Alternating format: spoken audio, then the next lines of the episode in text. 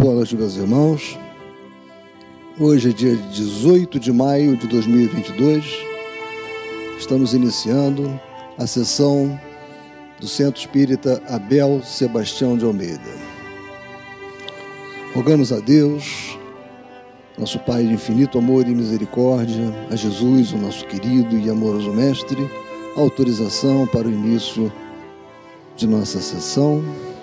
Rogamos também Abel Sebastião de Almeida e toda a sua equipe de trabalhadores, Cilo Gomes Valente, Silene Lins, que estejam conosco em todos os momentos, nos intuindo, nos amparando, conduzindo o nosso palestrante também, para que ele seja bafejado por ideias que vão ser muito úteis para todos nós. Então, meus irmãos, como sempre fazemos, preparamos a nossa ambiência mediante a leitura de uma página preparatória. Eu vou pedir à nossa irmã Nelly que faça a gentileza de ler para nós.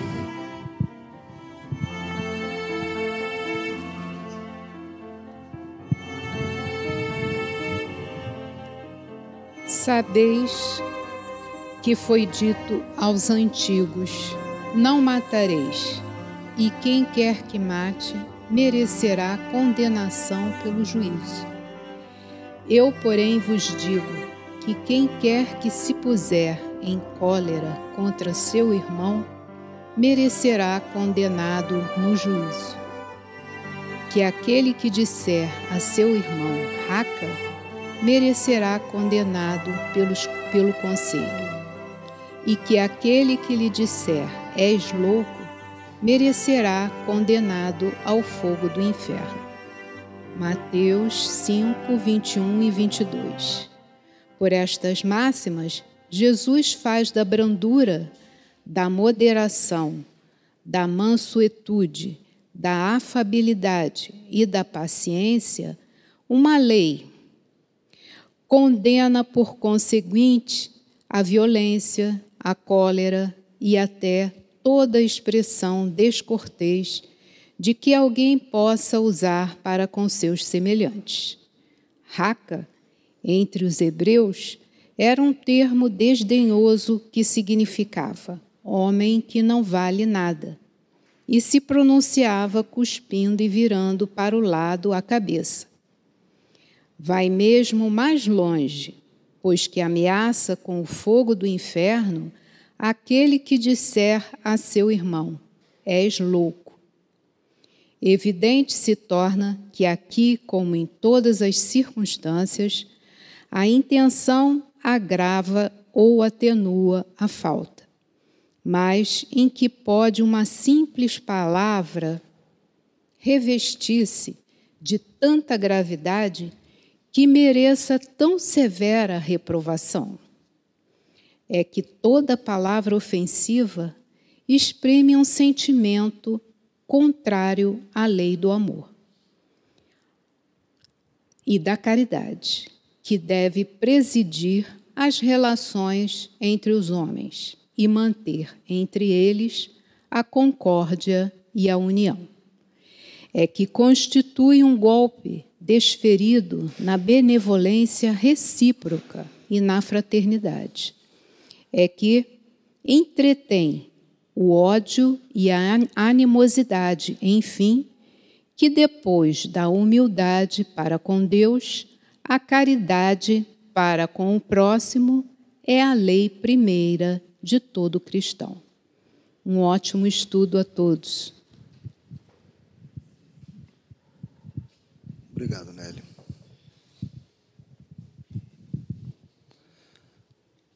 Meus prezados irmãos, antes de passar a palavra para o nosso querido Alcir, eu gostaria de comentar que ficou decidido que nós vamos abrir a possibilidade de interação, de pergunta, como já, faz, já fizemos no passado.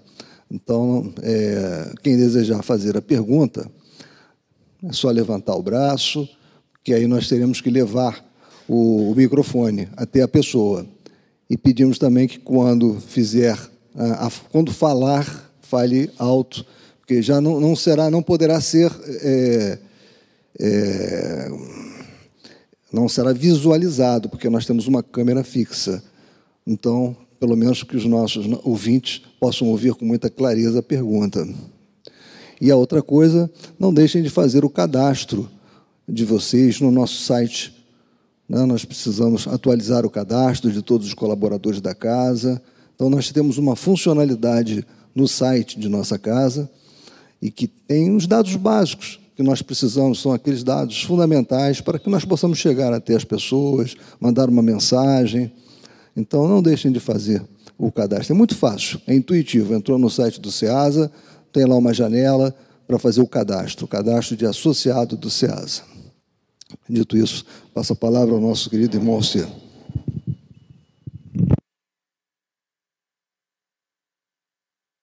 Boa noite, meus irmãos.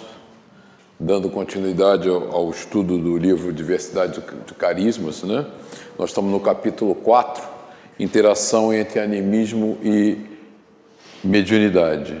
Esse capítulo tem uma importância que o Hermínio vem discutindo o tempo todo os aspectos da mediunidade e do animismo. Né? E no, no 4D, ele vai é, começar a tecer considerações sobre o processo da regressão. Né? Ele, o Hermínio de Miranda, ao, ao longo de toda a sua pesquisa, utilizou a regressão de memória como um instrumento importante de trabalho e ele vai traçar algumas considerações sobre a oportunidade né, e a adequação é, da regressão. E no item 4D, ele chama a didática do passado. E ele fala assim: o episódio serve também para demonstrar que o espírito parece saber que lembranças pode suportar. Que quando a gente regride, né, faz a regressão, nem sempre a gente consegue ver tudo com clareza, né? E algumas coisas a gente inclusive rejeita ver. Né? É, é intuitivo. E ele diz: as quais precisa sufocar por ainda não estar preparado para enfrentá-las em todo o seu impacto e crueza. Tem um livro também do Hermínio, é, Je suis Camille Desmoulins, né, que o, o, ele faz regressão de memória com o repórter, ele foi Camille Desmoulins na Revolução Francesa, né, e, e ele tem dificuldade de, de rever algumas passagens da sua vida, é muito interessante. Certos remorsos podem levar à alienação e ao desespero, mas nem sempre é o erro que se pretende esquecer, ou pelo menos não se deseja lembrar.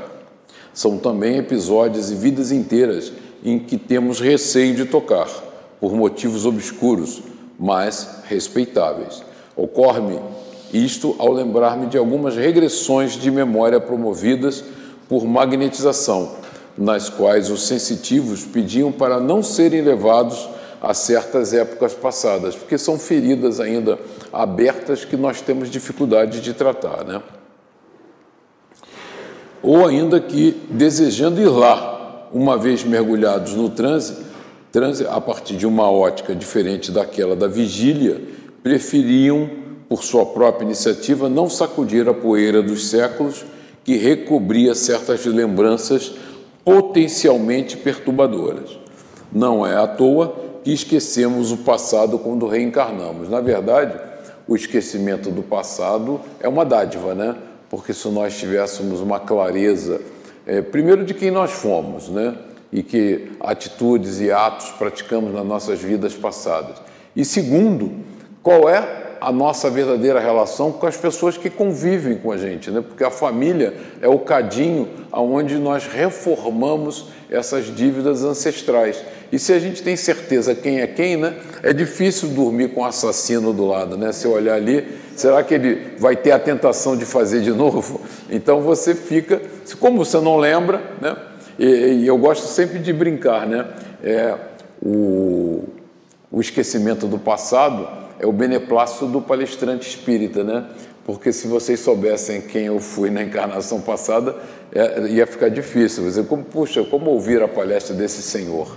É melhor não ouvi-la. Então, como vocês não lembram, eu também não, então ficamos todos pacificados, né? O, o, eu peguei no livro Memória e o Tempo, o Hermínio faz uma comparação muito interessante. Isso é um, é um disco de memória, um disco rígido, né? Vocês veem ali aquela parte brilhante redonda do disco, e o braço de leitura. Né? Então ele divide esse disco de leitura, ele, ele faz uma, um paralelo em, em, de A a F. Né? A é o consciente, né? é, é aquela primeira bordazinha da extremidade do perímetro do disco. É o cabeçote de gravação para o dia a dia, é o nosso dia a dia. Existe um, uma linha seguinte de memória em que você está flutuando entre consciente e inconsciente, você já começa a confundir. E conforme ele vai aprofundando dentro da leitura do disco, ele vai estabelecendo os demais itens, né? O subconsciente, que é aquela memória que a gente já não tem acesso tão fácil, o inconsciente da vida atual, porque a gente já botou lá no arquivo morto, o inconsciente das vidas anteriores, que esse de dificílimo acesso, e lá no meiozinho, os núcleos dos instintos que a gente trouxe das nossas origens ancestrais. Então, quando ele traça esse paralelo entre um instrumento de memória e a nossa memória real, ele ressalta outro ponto importante no livro Memória e o Tempo. A memória está sediada no perispírito. Né? Então, toda a nossa memória está no nosso perispírito. O, o cérebro do corpo físico é meramente um elemento transmissor desse processo. Então, nós guardamos todas essas reminiscências e que a gente vem acumulando ao longo das passagens. Na verdade, o que acontece nesse processo, e ele também cria uma coisa muito legal, que ele diz o seguinte, deixa eu voltar aqui, ah, não, eu não botei aqui, ele chama memória a máquina de esquecer, porque quando nós reencarnamos, a gente esquece esse passado distante, né? E, e, e esse, esse esquecimento é a chave do sucesso na presente encarnação, porque nós não sabemos as nossas relações com o outro, né?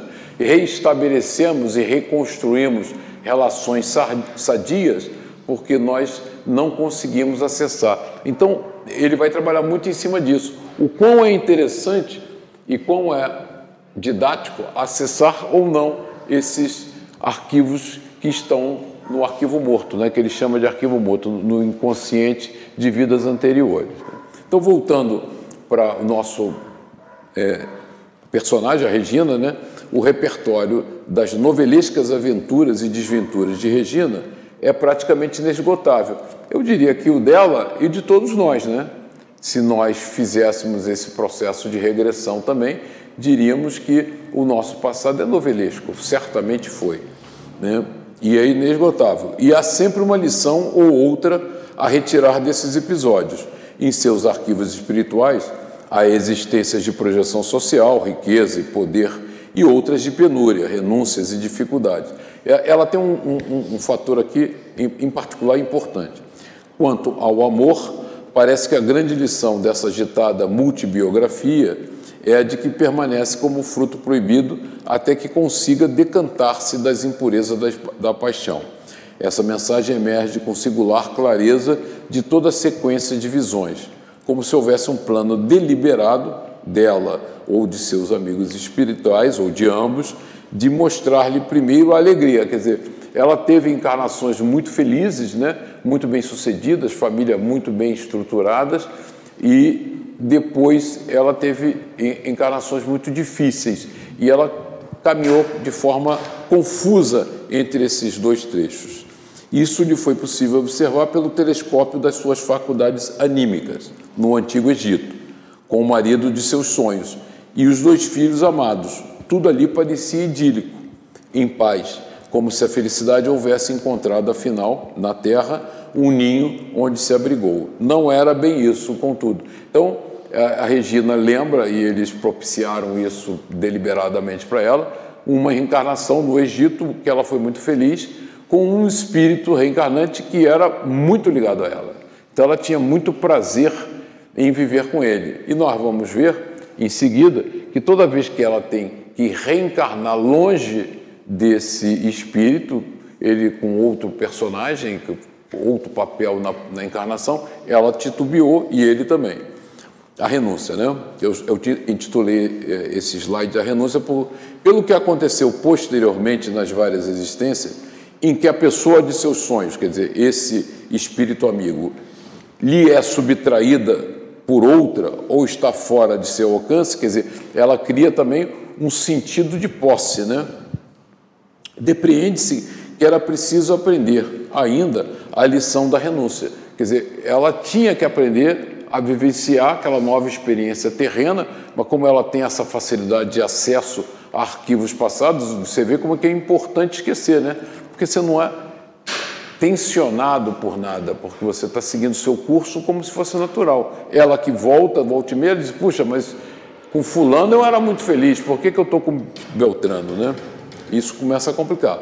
Como se lhe fosse dito, ser feliz assim, em paz, quando o amor sorri e ninguém interfere é muito fácil, né? porque ela passou a ter dificuldades, encarnando com outros desafetos do passado que ela tinha ajustes importantes e aí ela se viu em, rascadas, principalmente porque ela faz essas, esses acessos de memória.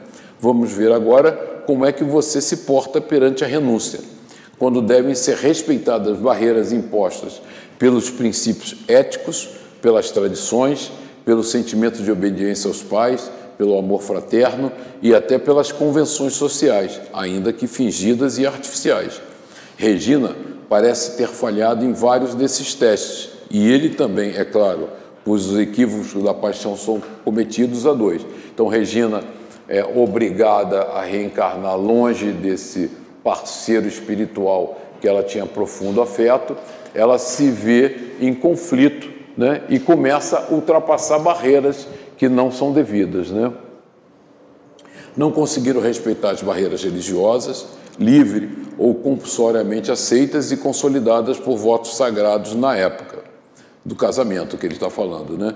de vínculos matrimoniais, recorrendo ao adultério e ignoraram a ética social dos tempos, gerando filhos considerados bastardos. O ciúme levou ao crime de sacrificar duas crianças confiada, confiadas a ela pela irmã. Mais de uma vez, amargurou-se além dos limites, ao vê-lo, quem, esse parceiro, unido a outras. E por isso tudo, nesse vai e vem do pêndulo kármico, oscilando através dos milênios, preciosas oportunidades foram desperdiçadas ou não aproveitadas como poderiam ter sido se houvesse um pouco mais de renúncia aceitação e serenidade. O amor, dizia Cais, em transe não é possessivo, ele apenas é. E, e aqui Regina é prisioneira dessa capacidade de acessar esses arquivos de memória, porque é que eu, até eu brinco, né? A oportunidade não faz o ladrão, né? Ela revela o ladrão, ele já é ladrão.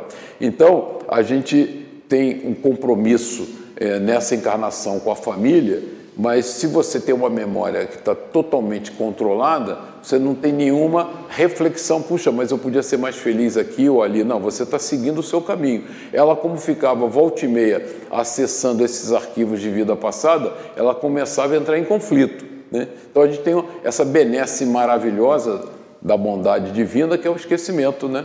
Eu, particularmente, sou muito feliz, porque eu não lembro absolutamente nada, não tem nenhum insight, não tem nada. Então, é essa vida, é essa vida que eu tenho que dar conta dela, que eu tenho que cumprir, né? a existência atual. E por isso também parece que todas as dificuldades possíveis e suportadas foram reunidas e programadas para a existência atual. Né? A gente lembra que a, a existência atual dela é bastante dolorosa. Né? Tem um corpo feio, nasceu muito pobre, numa família que ela rejeita. E ela rejeita por quê? Porque ela lembra que ela teve uma família maravilhosa na Espanha, era rica, não sei o quê. Porque se ela não lembrasse, talvez até achasse agradável, né? É, disposta a quebrar o círculo vicioso das paixões. Então essa vida veio para colocá-la em prova. Tudo jogou do que tinha no tabuleiro de uma nova existência. Essa existência é, é, é fundamental para ela aceitou todas as regras do jogo perigoso. Qual é? Quais são essas regras? Humilhação, pobreza, a solitude da multidão, a pior delas, lutas e renúncias de variada natureza e até a moléstia nitidamente kármica, com a qual resgata sangue alheio que mandou verter né, os sobrinhos, ou permitiu que se derramasse. Teria sido infinitamente mais fácil que tudo isso fosse vivido ao lado do companheiro amado de muitos milênios mas dessa maneira a lição ficaria mais uma vez por aprender. precisavam ter cada um em si as limitações necessárias e entre eles barreira que, como sempre, poderiam ser saltadas e contornadas, mas que não deveriam sê-lo. Então ela está suportando nessa prova um, uma experiência derradeira de aprendizado, né? E vocês percebem que ela ela estava do caminho meio torto de desvario, né? O que salva ela é a doutrina espírita. Né? Então nesse momento que ela reencarna, ela já pode é, ter a tribulação de uma prova reencarnatória bem pesada, porque ela teve todo esse apoio que nós estamos aí, está documentado no livro. Né? Era preciso, uma vez para sempre, lembrar e praticar o ensinamento genial de Paulo. Tudo me é lícito, mas nem tudo me convém.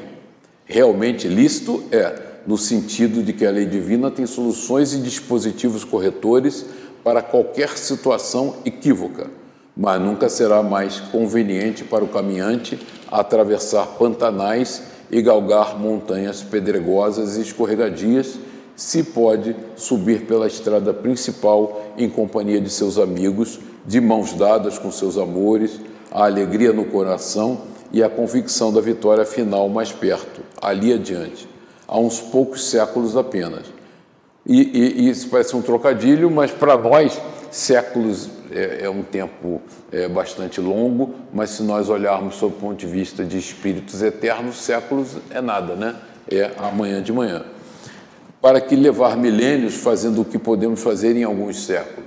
E esse é o ciclo nosso, né? Nós demoramos nessa escalada, fruto do nosso livre-arbítrio, das nossas opções equivocadas, é, realizando em milênios coisas que poderíamos ter feito em dois, três séculos. Isto quanto aos aspectos éticos do problema.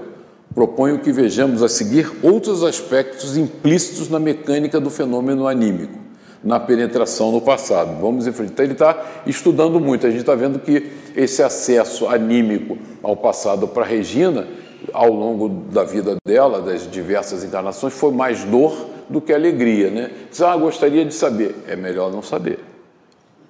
Né? É melhor não saber. É, é, melhor não saber. Eu prefiro ficar na escuridão.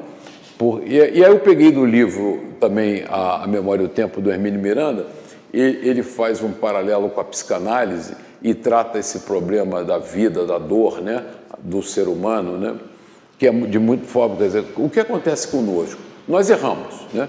erramos numa encarnação qualquer. E ao errar, nos sentimos culpados. E decorrente da culpa, vem o sentimento do arrependimento e do remorso. Então, nós estamos começando a formar o um núcleo traumático, né? Essa é a gênese do grupo do núcleo traumático que nos vai levar a muita dor e sofrimento. Por quê? Porque quando nós entramos em arrependimento e remorso que nos incomoda, nós vamos para fuga, a repressão. Nós desconhecemos o fato, nós assumimos que não fizemos, né?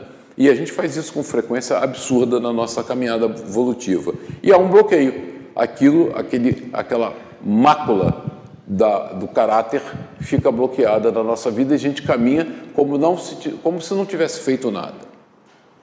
E esse bloqueio, essa tensão emocional do erro e o bloqueio, vem o núcleo traumático, que no futuro, em encarnações futuras, se expressa na, na sensação de angústia e inquietação. E a gente vê as pessoas, né, numa angústia profunda, você, poxa, mas está indo tudo bem, por que, que você. E a pessoa não sabe explicar por que está sentindo aquele processo de incômodo, é aquela angústia profunda que consequentemente gera neurose e somatização do corpo físico com doenças inexplicáveis pela medicina, né? Porque a gente não faz medicina holística, olha para o corpo físico e não olha para o corpo espiritual. E vem a grande oportunidade da catarse, a racionalização e a responsabilização pelo erro, onde nós assumimos a culpa e reencarnamos como Regina. Então, esse processo que é muito didático e Hermínio Miranda explica muito bem como nós construímos o nosso sofrimento pessoal na caminhada, vale a pena recorrer. Eu não vou gastar muito tempo, senão não acabo, e eu quero acabar hoje. É, mas leiam a Memória do Tempo, que ele trata isso com uma clareza assim maravilhosa e a gente vai entender como a gente cria o nosso próprio sofrimento a partir de é, atitudes desastradas, né? O mecanismo, aí agora nesse trechinho do, do livro, do capítulo, o Hermínio vai tratar sobre os mecanismos da regressão. Né? Ele, ele, seleciona quatro mecanismos básicos de regressão e ele trabalha isso com Regina. Pedi a Regina que me descrevesse, com suas próprias palavras, como transcorrem tais regressões e, se possível, o que desencadeia o processo, qual é o gatilho que inicia um processo de regressão. Né? Alguns casos, ela diz ser guiada por amigos espirituais desencarnados que lhe mostram cenas do passado, que explicam ou justificam situações do presente. É como se lhe dissesse: você está sofrendo isso agora porque no passado fez aquilo. De outras vezes, ela parece agir por sua própria conta e, guiada ou não, vê projetado como numa tela de cinema um filme ao mesmo tempo que assiste ao espetáculo. Ela se reconhece como uma das personagens da história, embora sem apresentar semelhança física com a pessoa. É que ela sente com toda a força as emoções da personagem, seus impulsos, suas intenções e até seus pensamentos secretos. Fica ali, pois, como espectador e atriz de um drama que sabe ser real e identifica como seu. Ela imagina que isso seja um mecanismo de projeção a partir do conhecimento inconsciente que ela tem do seu próprio passado. Todos temos, não conseguimos acessar. Ou seja, ela vê fora dela a dramatização de vivências que, na verdade, estão dentro dela, nas profundezas do arquivo secreto da memória integral, aquele disco que a gente usou, né? E a visão de Hermínio. É, Hermínio dá uma contribuição para esses casos que não são induzidos pela espiritualidade. Ele dizia: Eu diria, para oferecer também a minha colaboração, que se trata de uma exteriorização da memória, um replay de fragmentos de certas vidas que, por alguma razão, foram lhe permitidos consultar. Tenho minhas dúvidas, contudo, que isso seja viável por simples impulso da vontade. Quer dizer, ele está duvidando que só pela vontade do sensitivo ele possa acessar esses arquivos e que o processo possa ser desencadeado sem a colaboração de amigos espirituais, ainda que não identificáveis à sua vidência. Regina informa ainda que teve uma evidência dessas nos Estados Unidos, em plena vigília, quer dizer, ela não estava em transe, sem transe ou desprendimento. Portanto, ao ser impactada pela presença de uma pessoa que reconheceu como uma das personagens do seu próprio passado, em mais de uma oportunidade, tais cenas ou replays ocorreram no local onde aconteceram originalmente. Nesses casos, a cena é do maior realismo, como a de teatro, com a contraposição à do cinema, e desenrola-se como na vida real, com suas cores, sons, movimentos, emoções, tudo num ambiente tridimensional. Ela ouve as palavras e frases proferidas como se tudo estivesse ocorrendo ali, naquele momento, no agora não é passado, diz ela, é agora, e ela está lá, onde quer que esteja ocorrendo aquele fato. E a minha contribuição, o, o, o Hermínio deu a dele, eu dei a minha. Eu acho que é psicometria, né? Porque quando você encontra um ambiente, um objeto ou alguém que lhe remete por um fenômeno de psicometria, você é voltado a ver. Quer dizer, eu aproveitei e dei a minha colherada aqui também, dei a minha contribuição. Eu acho que é psicometria amigos espirituais. Às vezes, ela tem ao seu lado uma entidade espiritual que vai narrando os acontecimentos ou explicando-os, em alguns aspectos que são mais ob obscuros para ela, sendo também óbvia a intenção de protegê-la de abalos resultantes de impactos maiores. Ela, por sua vez, tem nítida consciência de encontrar-se afastada do corpo físico, quer dizer, num desprendimento, que ela sabe estar lá em casa, em repouso ou adormecido, quer dizer, o corpo dela num transe ou no sono, está ali deitadinho e ela está desprendida, vivendo essa experiência com os amigos espirituais. E mais, que as cenas a que assiste são episódios autênticos de suas próprias existências passadas e que estão sendo exibidas por algum motivo especial, como de explicar-lhe certas complexidades e perplexidades de situações que vive na carne.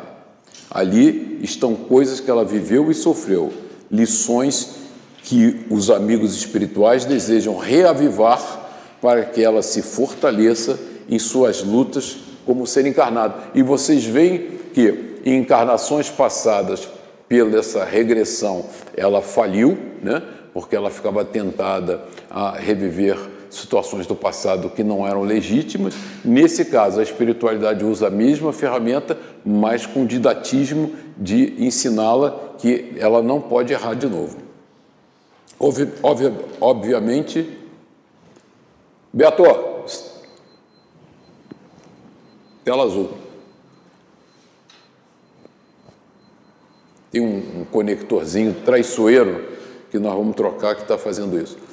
E conectores são terríveis. Obviamente que isso denota não apenas que ela conta com devotados amigos que a ajudam, mas também com alguns méritos que a levam a merecer certas concessões e atenuantes. Na verdade, é, é, é, ela tem uma característica pessoal é, histórica, né, de ter essa capacidade de acessar aqueles discos de memória mais antigos, e nessa encarnação Regina, isso está sendo usado por bem dela, de forma didática e trabalhando bem. Socorro espiritual.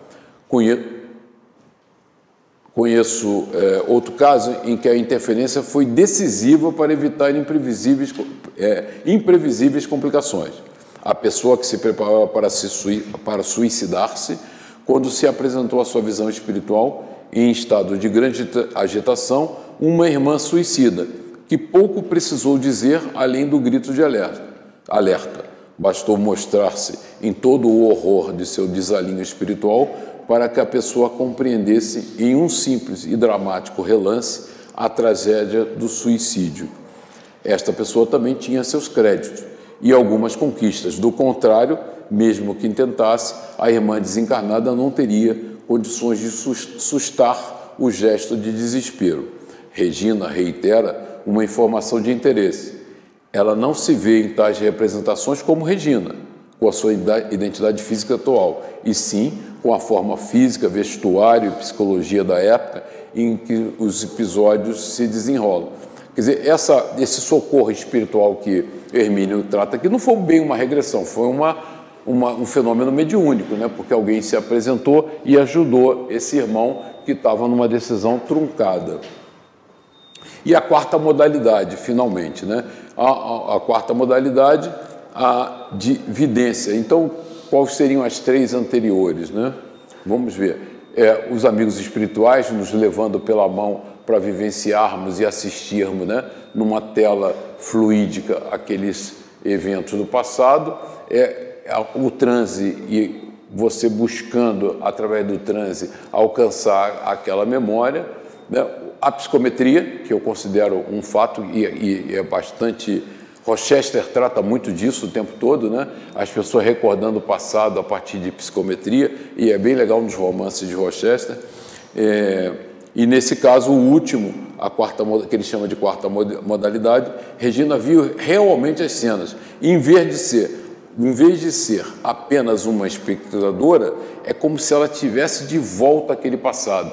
Isso em Jesuí Camille Desmoulins, é, ele, ele, quando ele está fazendo a regressão, o Hermínio começa a induzir magneticamente o sensitivo a voltar à sua vivência de Camille de Moulin, né? e ele pergunta a Hermínio, você quer que eu veja ou você quer que eu vivencie?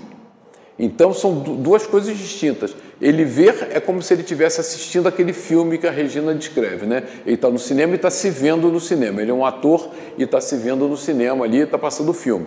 E aí ele pergunta a Hermínio: ou você quer que eu vivencie. Aí ele mergulha na história, aí ele vive a história, ele sente as dores, as angústias. É, não está assistindo um filme, é uma coisa muito interessante. Esse livro vale a pena.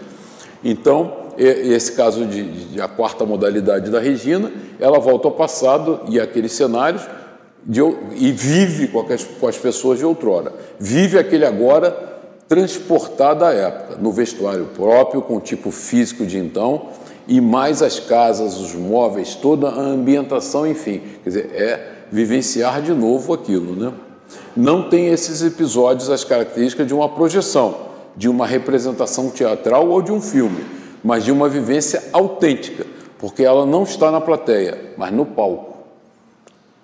É muito interessante. É capaz de sentir o tecido de linho cru sobre a pele, o frio das pedras do piso, tanto quanto a agitação das emoções dentro dela. E, no entanto, não perde a sua identidade espiritual. Sabe que em tudo aquilo continua sendo ela mesma. Há como que uma continuidade, uma coerência, uma lógica em todas as coisas. É como sua individualidade tivesse apenas trocado uma vestimenta por outra, um ambiente por outro. Por outro. Sua história de hoje por uma das que ontem lhe aconteceram. O fio que liga aquilo tudo, conteúdo, sentido e sequência é a individualidade, é a nossa vida, né? Ela sabe que é eu hoje e que é também eu naquele passado. São os nossos diversos personagens. A cada encarnação que nós vivenciamos no planeta, nós animamos uma história, né? Um personagem e uma história. Isso é da nossa vida, né? É, não, não é estranho. E interessante que nessa história aqui da Regina, ela foi mulher todas as encarnações, porque alguma dessas encarnações ela podia ter sido homem. Então ela se vê homem, né? e seria a mesma Regina. Então, no caso aqui não tem, mas pode acontecer com muita facilidade. Né? É, tal como se tivesse tomado a deliberação de voltar sobre seus passos e revisitar o passado que ficou por aí encravado em uma das interseções tempo e espaço. Né? Então, essas quatro modalidades é você fazer a, a, a, sua, a, sua, regressão guiada por amigos espirituais desencarnados que nos induzem a ver aquilo, né? Mecanismos de projeção, é, inclusive nos processos de desobsessão, a espiritualidade usa muito isso de trazer né, em telas fluídicas aquelas experiências do passado para que o obsessor se toque do que está acontecendo. Mecanismos de projeção a partir do conhecimento inconsciente que ela tem do seu próprio passado, psicometria e vivência espaço-tempo, porque o Hermílio diz, nesse caso, o tempo é um lugar, né? Porque ela volta tridimensionalmente para um lugar X num tempo X diferente, quatro dimensões. O tempo é um local, ele fala. Casos como este é que me levaram a formular a hipótese de que o tempo é também um local. Né? Então você se posiciona geograficamente naquela história e num lugar qualquer do tempo-espaço, né? daquela gravação de memória, conforme especulações expostas em A Memória e o Tempo. O problema principal aqui consiste em ordenar tais lembranças ou projeções, uma vez que elas emergem emergem não na sequência certinha, passado, presente, futuro, tudo encadeado na posição esperada, mas por fragmentos ou manchas que depois é preciso encaixar no lugar correto. Isso porque cenas de vidas diferentes podem ocorrer em um mesmo desprendimento, quer dizer, você faz um desprendimento e uma regressão e necessariamente você lembra numa sequência, você tem acesso arquivos de memória da vida, duas vidas para trás, e depois pula para a vida anterior, pula para alguma coisa do inconsciente atual. Então, né, quando a gente acorda do sono com aquela confusão mental, que, que coisa louca foi essa que aconteceu, né? Até que uma colagem, né, depois do, do, da, do desenvolvimento, até que uma colagem paciente e meditada consiga pôr as cenas na, na ordem certa. A memória, como vimos no livro citado, não se preocupa muito com a rígida sequência do tempo, distribuída na ordem certa. A memória como tá, distribuída comportadamente em uma escala cronométrica de dias, anos, séculos e milênios. Ela está guardada em uma dimensão atemporal. Pode também ocorrer a Regina que ela assista ou reviva ao fragmento de certa vida em um dia e dias ou semana depois volte àquele mesmo lugar para retomar a história interrompida e prosseguir da linha adiante. Várias dessas existências, entrevistas por processos anímicos, mediúnicos ou combinados, foram-lhe confirmadas, alguns, algumas por médios dotados de recursos de clarividência e de faculdades semelhantes às suas, outras no decorrer dos diálogos com espíritos manifestados em trabalho de doutrinação no grupo mediúnico ao qual ela serve com suas faculdades. Uma dessas vidas, com detalhes expressivos e que ela já conhecia, foi-lhe descrita por um médium americano que jamais havia estado com ela antes. Eu até estava comentando essa semana, segunda-feira, aqui no centro, uma experiência real que eu vivi com um amigo meu. Eu tenho um amigo que trabalhou comigo muitos anos e ele tinha claustrofobia, a claustrofobia terrível, e ele buscava curar, ia a psiquiatras, tomava remédio, mas daquelas claustrofobias bastante limitantes, né? Ele não andava de elevador, não andava de metrô, era uma confusão, a vida dele era uma confusão danada. E, e ele tinha muita dificuldade do, no dia a dia, né? Então a gente estimulou ele ao tratamento e eu estimulava ao tratamento espiritual através de regressão de memória e tal, que ele tinha um medo danado. Ele não era espírita e ele ficava muito desconfiado disso, né? Então nós insistimos, insistimos, a esposa dele um dia conseguiu levar ele a um centro espírita, que ele nunca tinha ido, ele não conhecia absolutamente ninguém, foi por insistência dela, assistiu à palestra, como nós fazemos aqui, foi tomar passe e o espírito ali, no momento do passe, pergunta a ele: Você tem muito medo de lugar fechado, não é verdade? Ele falou: Tenho. E tem medo de mar. Isso eu não sabia. Depois ele me conta, né? Porque ele vai me contar para checar se eu achava que aquilo era verdade e me conta isso. Aí o médium fala para ele: Você tem muito medo de mar também.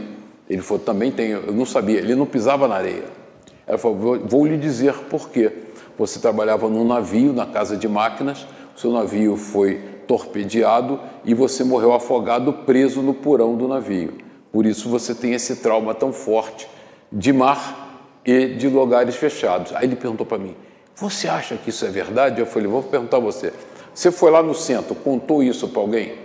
Eu, eu, que era amigo dele há anos, não sabia que ele tinha medo de mar. Eu falei: Eu não sabia que você tinha medo de mar. Você contou para alguém? Não, não, não contei para ninguém. Você já tinha ido esse centro alguma vez? Nunca foi. Você já tinha visto essa média era da sua família? Não, não conhecia, nunca vi.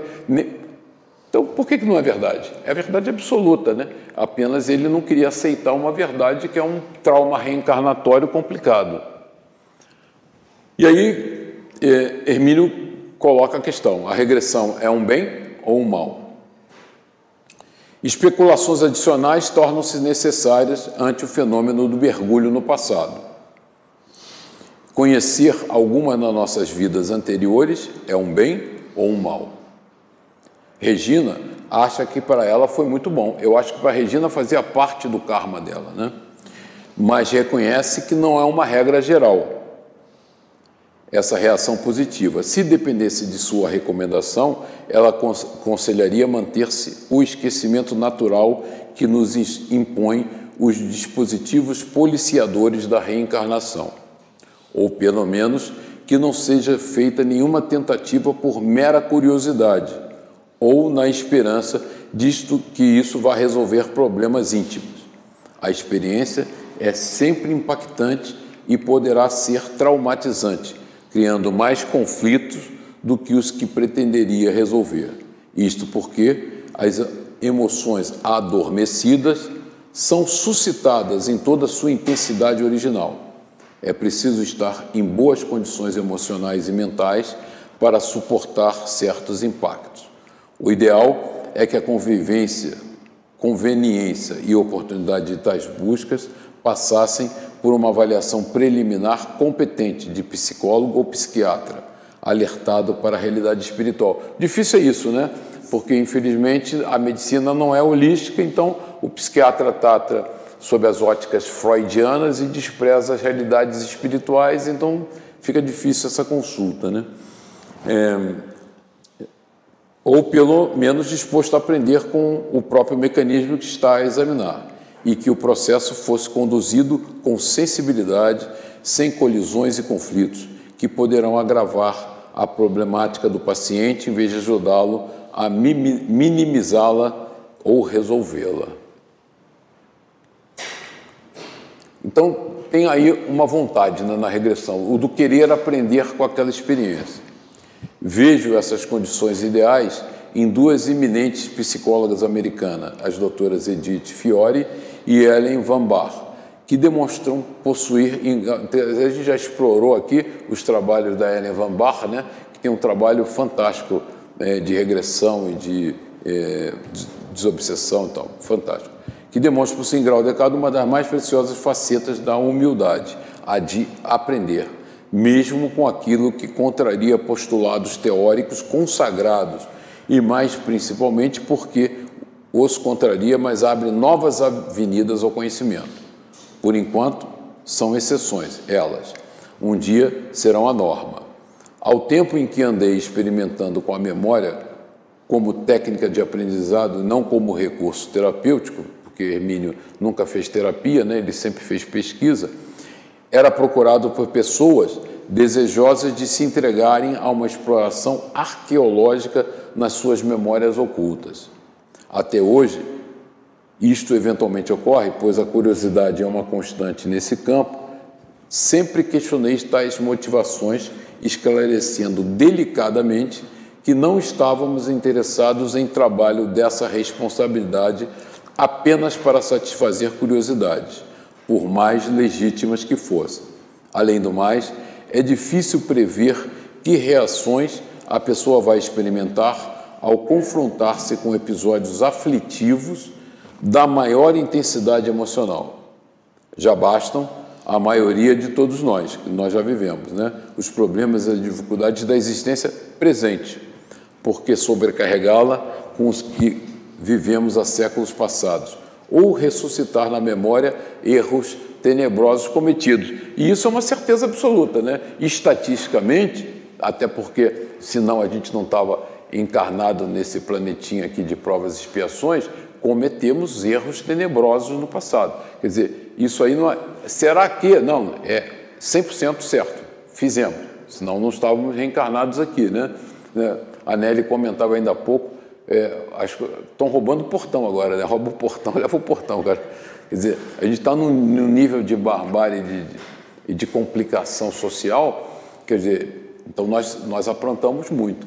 E eu digo o seguinte: é, eu não quero viver os desatinos que eu cometi para trás é, simplesmente para me divertir, né? porque não, não, vai agregar nada, mas fundamentalmente, vamos pegar esse ambiente que nós estamos aqui, né?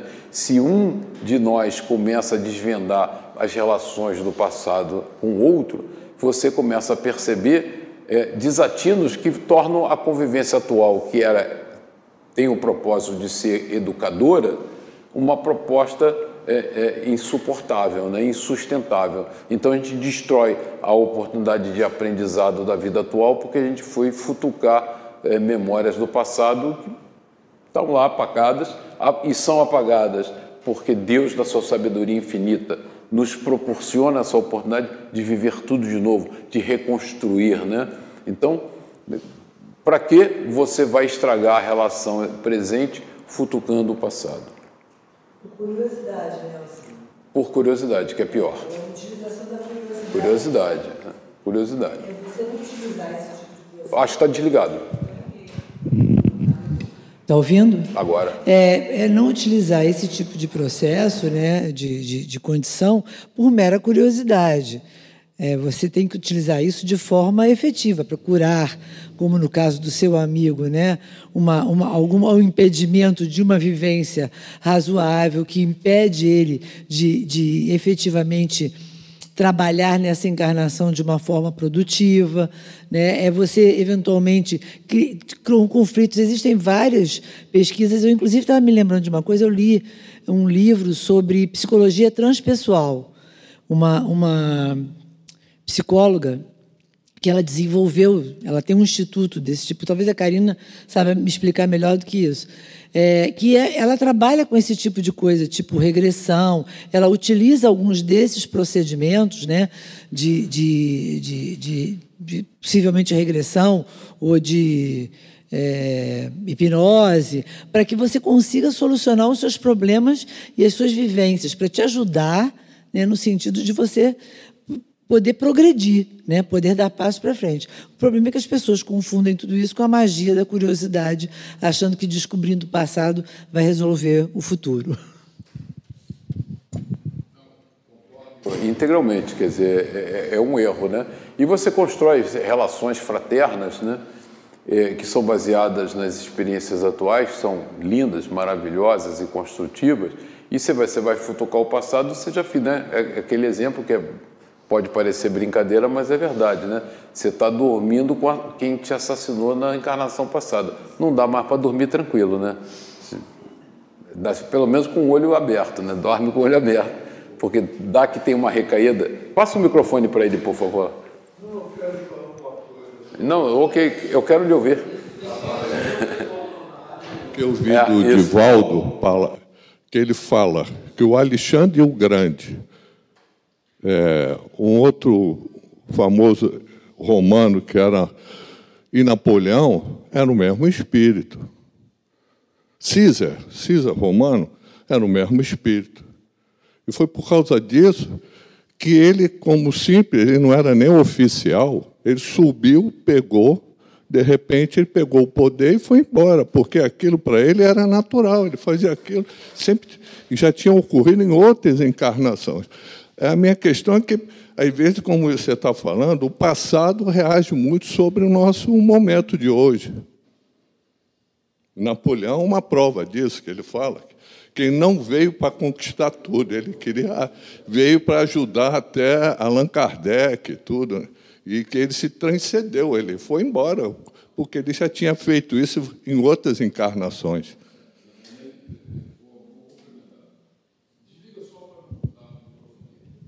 O, é, tem um aspecto aí que você não tratou que eu acho importante a gente dizer. Lógico, lógico que nós somos retrato dos nossos aprendizados ao longo das vidas, claro. Né? Então, nós expressamos hoje aquela inteligência, aquela competência que nós viemos acumulando ao longo de encarnações. Sem dúvida nenhuma é isso. Então, né, nenhum, nenhum de nós é Napoleão, ou, ou foi César, ou foi Alexandre, mas nós hoje expressamos aquilo que aprendemos ao longo das diversas encarnações passadas. O que nós estamos falando é voltar para especular a experiência passada no presente. É diferente. Intuitivamente, eu sou o retrato do meu aprendizado. Dionísio é o retrato do aprendizado dele, a Gesilda, de diversas encarnações passadas. Isso é normal, é natural, está na nossa bagagem. Né? Um, um espírito não retrograda só evolui. Então a gente vai acumulando essa bagagem e vai expressando. O que a gente está falando é de regressão.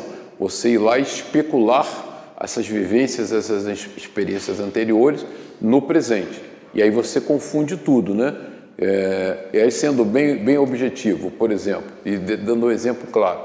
É, no campo de batalha, eu e Dionísio fomos inimigos mortais e nos ferimos e matamos um ao outro no passado.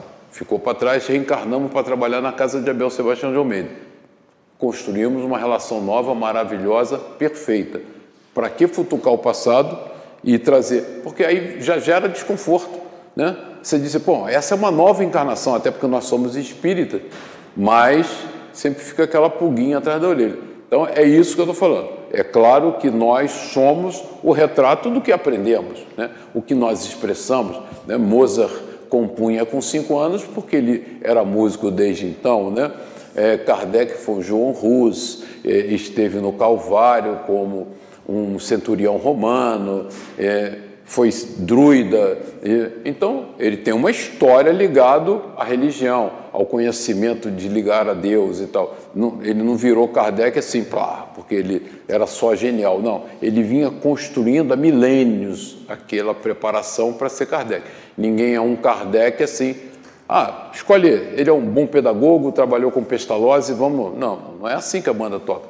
Tem uma bagagem que ele trouxe. É um aprendizado de milênios. Hoje, quando nós expressamos alguma coisa na nossa vida, ela é retrato de milênios de aprendizado. Né? Tem os explícitos que foram que nós adquirimos é, nessa, né? são tácitos, e aqueles implícitos que a gente trouxe que está na nossa bagagem. Tá? Então vamos lá. É, uma senhora que me pediu insistentemente uma tentativa de regressão estava desejosa de saber o que ocorrera no passado entre ela e a mãe. Olha que caso curioso real. Por mais que a mãe a cercasse de atenções e de carinho, ela a rejeita. Né? Livro dos Espíritos, simpatias e antipatias terrenas que a gente traz, né? Por que trazemos simpatias e antipatias, né? Tem alguém que a gente olha e já fica logo arrepiado, não gostei dessa pessoa. E outros você gosta sem explicar. É, isso está, Kardec explica esse livro dos Espíritos. Então, ela rejeita a mãe, disfarçadamente ao ponto da repugnância física. Quer dizer, essa personagem, essa senhora, ela tinha repugnância física pela mãe, apesar do devotamento da mãe. Reconhecia que o procedimento era indigno e sentia-se agonia da, de não poder conseguir libertar-se da sensação desagradável de rejeição, sem a menor razão válida no âmbito desta vida. Era um sentimento de vergonha e de culpa, difícil de superar, situação que não conseguia mesmo contornar. Conversamos longamente. Se ela tivesse as condições mínimas necessárias ao desprendimento e, consequentemente, à regressão, não seria difícil chegar às razões do problema gerado por conflitos do passado, pois certamente conflitos havia, não há dúvida, né? Indelevelmente gravados em sua memória integral. De que lhe adiantaria, contudo, identificar a causa? Não era difícil supor qual fosse. A mãe atual, provavelmente em outra posição de relacionamento, causara-lhe algum desgosto profundo. É óbvio, né? Não precisa ir investigar. Como era óbvio, mas estava envidando o melhor dos seus esforços para redimir-se perante a antiga vítima. Então a mãe, cumprindo o papel que foi destinado nessa encarnação, era amorosa e dava o máximo dela para criar uma relação nova. Ela que tinha o bloqueio, né? Entendia eu que a revelação da verdadeira motivação, em toda a sua crueza e impacto, em vez de levar a filha a uma postura de melhor compreensão e consequente aceitação, poderia agravar ainda mais o estresse. É claro, imagina que a mãe era um centurião romano e mandou ela para a fogueira ali nos leões, porque ela era cristã, ela morreu de profundo sofrimento e agora ela vai lembrar isso. Aí que a relação fica impossível, né? Já estava difícil, se ela conseguisse ver isso, aí ficava impossível, né? E em vez de levar a filha a uma postura de melhor compreensão e consequente aceitação, poderia agravar ainda mais o estresse daquele difícil relacionamento, mesmo com a melhor boa vontade. Iria prevalecer a dolorosa certeza: ah, então foi você aquela megera que me fez isto ou aquilo. E é isso que acontece, né? Não precisa, a gente não precisa disso. Vamos construir a partir de hoje. Nós estamos aqui para construir novas relações, novas verdades, novas vidas, novos tudos, né? Senão é complicado. A regressão ao bem ou mal, perdoar. E aí ele enfatiza essa atitude cristã do perdão, né? E a amiga que me pedia a experiência iria passar a ver a senhora não como sua mãe de hoje, sempre atenta, disposta a ajudá-la e protegê-la e amá-la, mudada, portanto, mas a antiga adversária, que talvez tivesse destroçado com um gesto irresponsável e cruel toda a sua expectativa de felicidade, de paz e de amor. Acrescentei um conselho que, se assim entender o leitor, pode ser considerado como mera pregação, mas que é uma das muitas verdades singelas e lúcidas do grande tratado universal de psicologia que conhecemos do nome de Evangelho. Né? O Evangelho é um grande tratado né, de psicologia. Reconcilia-te com o teu adversário enquanto estás a caminho com ele. Isso é um, uma recomendação sábia, né? maravilhosa. As duas estavam juntas para recompor um relacionamento que se rompera de maneira trágica, num erro de passado. Nós estamos agora resgatando. Então vamos construir coisas novas, né? É... A devedora estava realizando seu honesto esforço de repor as coisas em seu devido lugar, mas pelas reações da antiga vítima, podia-se ver que é, esta ainda não perdoara a outra e continuava a ver na, nela aquilo que ela fora, a mulher cruel e não o que ela está se esforçando em ser agora, a mãe devotada, cujo carinho a filha considerava excessivo e até repugnante. Esta me confessou, envergonhada, que chegava ao extremo de lavar as mãos após algum contato pessoal com a mãe, ou recusar, se possível, algum alimento por ela preparado. Teria sido envenenada? A Hermínio põe como uma especulação, quer dizer, realmente foi uma relação passada desastrosa, né? que levou a, a, a esse problema. Então, o que cabe fazer? E nós todos estamos mergulhados nessa problemática, né? Cabe fazer é construir relações novas. O que nós estamos fazendo aqui hoje? Construindo relações novas, né?